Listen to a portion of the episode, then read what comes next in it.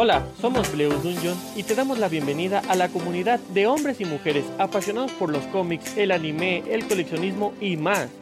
¿Por qué es un sentimiento único? Bienvenidos al mundo geek. Hola, soy Daniel Encinas, director y fundador de Bleus Dungeon y como cada viernes sin falta estamos aquí presentándote el episodio de podcast del día de hoy. Hace dos episodios hablamos de un poco el vocabulario de pues lo que el coleccionista principiante tiene que, que empezar a manejar. Bueno, el geek en general. Y ahora lo que queremos empezar a platicarte es pues algunos datos importantes del coleccionismo para aquellos que se quieran involucrar en esta parte. Y si ya eres coleccionista, pero vas empezando, o ya eres uno de los expertos coleccionistas, seguro encontrarás algo interesante en este podcast. Si quieres compartir algo más, si quieres, pues no sé, que platiquemos de otra cosa, ya sabes que puedes mandarnos mensajes a las redes sociales, que lo decimos pues al final. Y es que es muy, muy sencillo, la pasión de coleccionar es tan vieja como el hombre. Sí, eso es cierto, viene desde hace miles, miles de años y se puede presentar en diversas, en diversas formas. De hecho, uno de los coleccionistas, bueno, coleccionismos más importantes y que aún existe son las bibliotecas. Están buscando el coleccionismo del conocimiento. Y claro ejemplo de es, es la primera biblioteca grande de Alejandría, en donde había más de 90 mil manuscritos que contenían la información de época y varias personas lo podían, lo podían consultar. Es así como este pues comienza, comienza esta, esta afición del coleccionismo en diferentes ámbitos. Por ejemplo, también eh, se colecciona poder en algunas ocasiones y, se demuestra, pues esto es parte del coleccionismo, como el hecho de que tengas antes, ¿no? Cabezas de, de animales disecados y los mostrabas en tu sala, significaba poder, hoy ya no tanto, hoy ya se de hecho es mal visto esa parte, pero también está el coleccionismo de arte que, que puedes tener incluso en tu sala, en tu estudio, en tu oficina, y, valoras ciertas piezas con esa parte. El coleccionismo es un, es un ramo bastante amplio. Pero vamos a enfocarnos a, al coleccionismo en parte de lo que nos interesa, las figuras de acción, los juguetes, estampas, todas esas partes que por algún momento hemos pasado y, y es en base a la nostalgia. ¿Por qué? Porque nuestro conocimiento eh, de ciertas series hace que, nuestro corazón palpite y te lleve a ese momento en el que, un ejemplo, voy a poner mi ejemplo de, yo estaba viendo Hércules de, niño y es una película que me encanta su final, me encanta el mensaje que Hércules da, da a entender que sí luchó tanto por ser un dios, quería regresar al Olimpo, pero que los objetivos se pueden cambiar en base al amor que siente realmente y decidió quedarse con Megara. En esa parte, pues, nos podemos enfocar a las colecciones de, Hércules o incluso el Zeus que, viene, que ese Zeus trae otro significado todavía más especial. Pues justo después de ver la, película, mi padre, que, que, en paz descanse, me compró un, un muñeco, un muñeco de Zeus. No tiene gran ciencia, de hecho, tiene la túnica rígida, a duras penas se le pueden mover los tobillos muy, un poco, tiene su, su rayo y, y, solo le puedes mover los brazos y girar muy leve la cabeza, el cuello. Es, un, es una figura muy, muy sencilla, muy simple, pero esa parte me, me trae el hecho de, del esfuerzo y, y, de cómo mi padre consentía mis, mis caprichos como niño, ¿no? Y eso fue parte de lo que pues de lo que saltó en ese en ese momento y es la nostalgia de la que empiezas a coleccionar. Si bien es cierto que muchas series eh, tal vez no tienen tanta nostalgia anteriormente pero bueno eso es pues un poco particular de, de cada quien y, la forma en cómo en cómo empiece a buscar su colección. El chiste es que es un gran detonante en cuanto a figuras estampas o demás para aplicar la, colección en sí.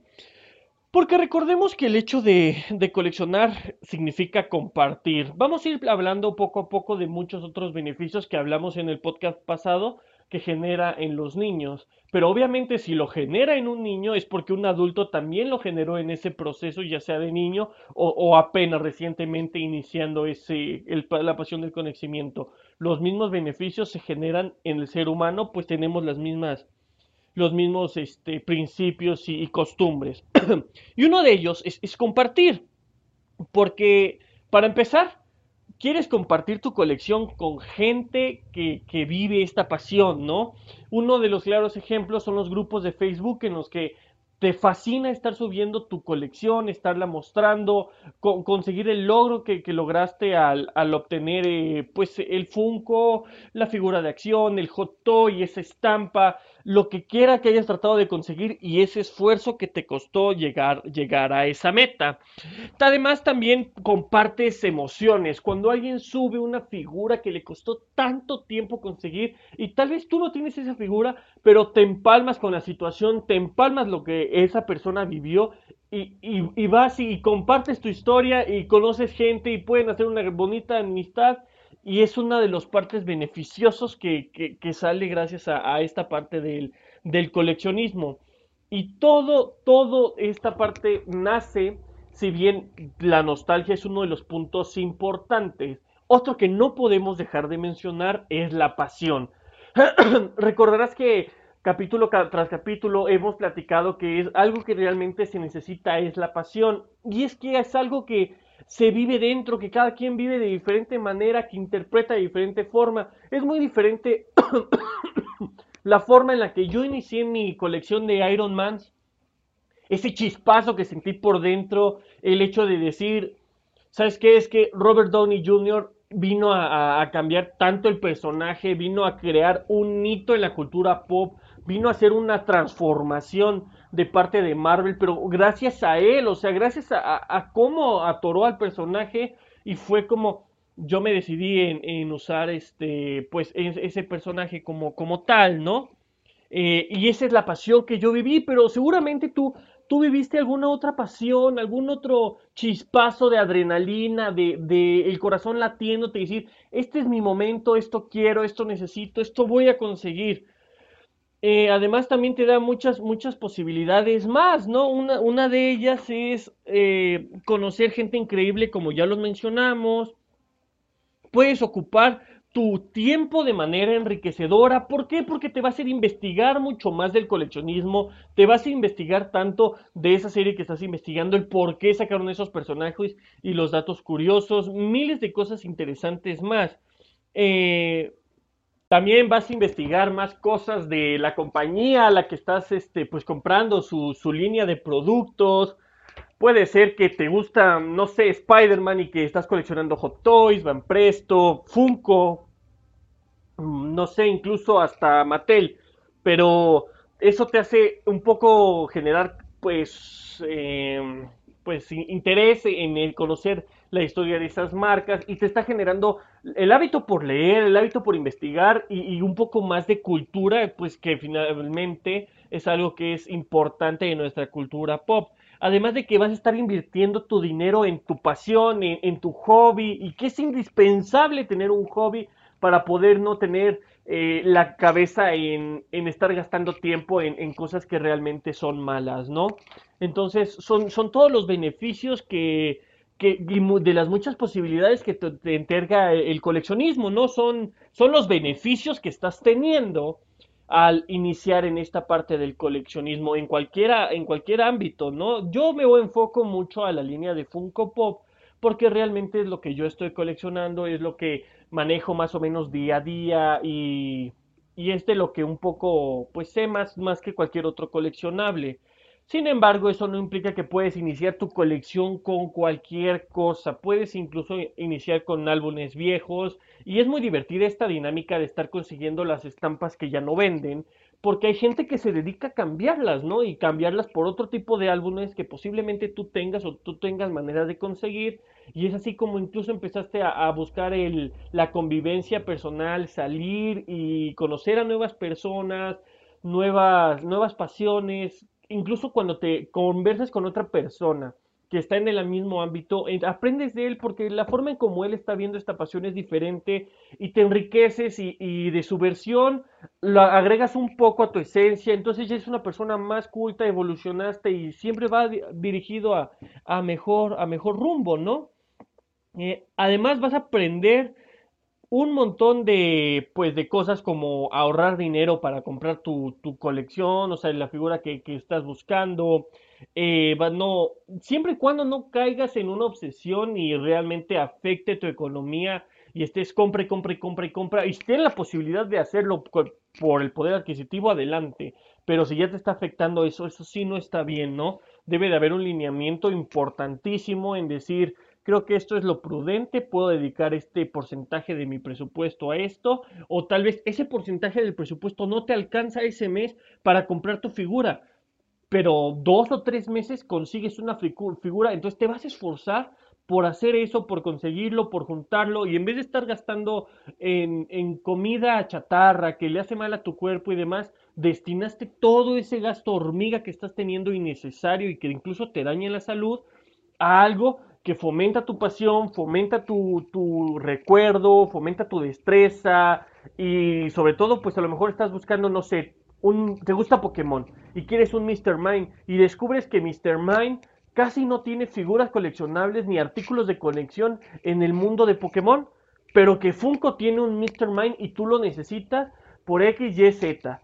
Y empiezas a buscar vendedores que lo tienen, que lo puedes adquirir, lo consigues y, lo traes a tu colección. Incluso te costó cuatro meses. El mes de información, de contactar al vendedor, preguntar referencias y demás juntar el dinero y listo, tienes tu Mr. Mind.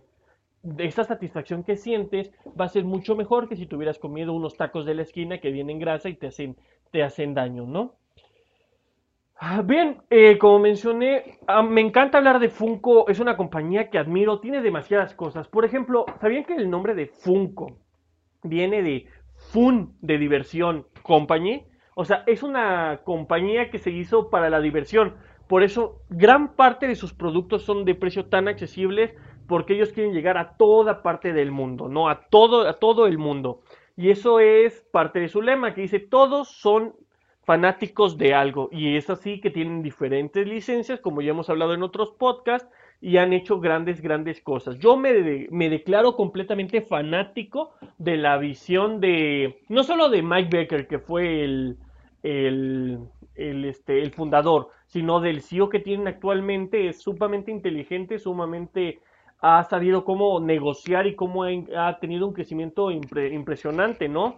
De hecho, ha crecido, que me parece que el 60 o 70% tan solo del 2018 al 2019 en, en ingreso bruto. Y es que Funko y su línea de figuras pop es conocida en diversos sectores de la sociedad, expandiendo de manera acelerada, como ya lo mencionamos, el número de coleccionistas entre jóvenes y adultos. Si bien es algo complicado hacer que los jóvenes no critiquen lo, antiguo y los viejos no critiquen los, lo, lo nuevo que está saliendo, hay un punto medio en el que ambos se pueden encontrar a conversar y eso es de las cosas más difíciles que estar intentando hacer las, las empresas, sin embargo, cada vez se va cortando la brecha para lograr ese objetivo y, pues ser este más, más coherente y entender que en familia puede crear toda esta pasión del, del coleccionismo y llegar aún más, más lejos a los puntos que se están esperando, ¿no? Eh, sin duda es algo completamente fascinante. Funko ha hecho grandes cosas. Es tan inclusivo en las culturas que países tan importantes para él, digamos, en adquisición de clientes, en las compras o incluso en cultura, eh, busca recompensarlos con su línea reciente de Funko Around the World, ¿no? Tal es el caso de Brasil con Tula, Rosita, el perro cholo mexicano, y sobre todo me voy a enfocar en Rosita por ser mexicano, ¿no? Eh, no, es, una sorpresa que yo soy mexicano y que me encantó los detalles, de cómo le prestaron atención a este Funko. Tomaron el Xoloscuincle, un perro mítico en la cultura mexicana que incluso te ayuda a pasar los muertos hacia el otro lado. Es mítico este perro. Pudieron haber puesto el burro y demás, pero no fueron clasistas. Fueron, de hecho, tomaron un, un animal tan importante en la cultura para decir esto, esto, esto es México. Buscaron un traje típico femenino porque recordemos que las mujeres en la cultura mexicana, aunque son pues no tan valoradas como deberían de ser, son sumamente importantes y tienen un papel fundamental en tu, en tu cultura. Lo más seguro es que tuviste una mamá que te crió, que te dio valores, que te, que te ayudó y que siempre te aconseja y eso hace parte de, la persona que eres ahorita, ¿no? Y está reflejado en que escogieron una mujer, no un hombre, no fue un maregachi, no fue el típico de estereotipo mexicano, fue un traje típico femenino y pusieron un nombre tan común como lo es Rosa. Y aparte bonito, ¿no? Que incluso tiene que ver con una, con una flor. Vaya, es, es algo que, que, Funko tomó muy importante. Pero ¿por qué hizo esto? Pues muy fácil. en el mundo hay personas que le encanta la afición de viajar. Entonces todos son fanáticos de algo, es parte de su lema, lo acabamos de mencionar. Ellos son fanáticos de viajar y existieron los mapamundis que incluso borran y borran y borran los, los mensajes que, que, uno tiene. Y, en el mapa para ver las personas, los lugares que has viajado, pues Funko sacó un pasaporte y con estos pops, que es su línea popular, les puso un pin metálico con la bandera de cada país. Son 12 países, que se supone que 12 países que visitas para poder completar el pasaporte. Lo más seguro es que poco a poco vayan agregando más y más pasaportes, pero esa es la parte importante que hace esta compañía, ¿no? Siempre se está fijando en que todo mundo es fanático de algo y lo está complaciendo. Y ese es el coleccionismo. El coleccionismo es tú eres fanático de algo en sí y mientras no caiga en compulsivo o en hacerte daño económicamente o socialmente, disfrútalo, disfrútalo totalmente. Porque además de pertenecer a una amplia comunidad donde conocerás a otras personas, donde comparten tus gustos por el coleccionismo y más cosas geek, es un pasatiempo divertido que puedes tener muchísimos beneficios que ya te hemos comentado. Y si tienes un excelente cuidado y orden en una actividad, pues es una actividad completamente hermosa de tu vida, ¿no? Y vas a hacer una actividad de por vida. Pues si te gustó este tema, escríbenos, cuéntanos qué te pareció, si quieres que platiquemos de otro tema en específico, ya sabes, manda tu mensajito en Facebook, Instagram y Twitch. Estamos como Bleus Dungeon. En Twitter estamos como Bleu sin ese Dungeon. Y en nuestra página de, página web es bleusdungeon.wordpress.com. Si estás escuchando esto de día, de tarde o de noche, quiero agradecerte infinitamente el tiempo que te tomas en escuchar este podcast. Te lo agradezco muchísimo no sabes lo, lo, que me motivas a seguir haciendo esta parte. Lo hago por ustedes definitivamente porque conozcan un poco más de las cosas que vivimos día a día y que puedan pues estarse pues como llenando más de información en este mundo hermoso de lo geek. Te deseo una vida magnífica. Nos estaremos escuchando la próxima semana. Hasta luego.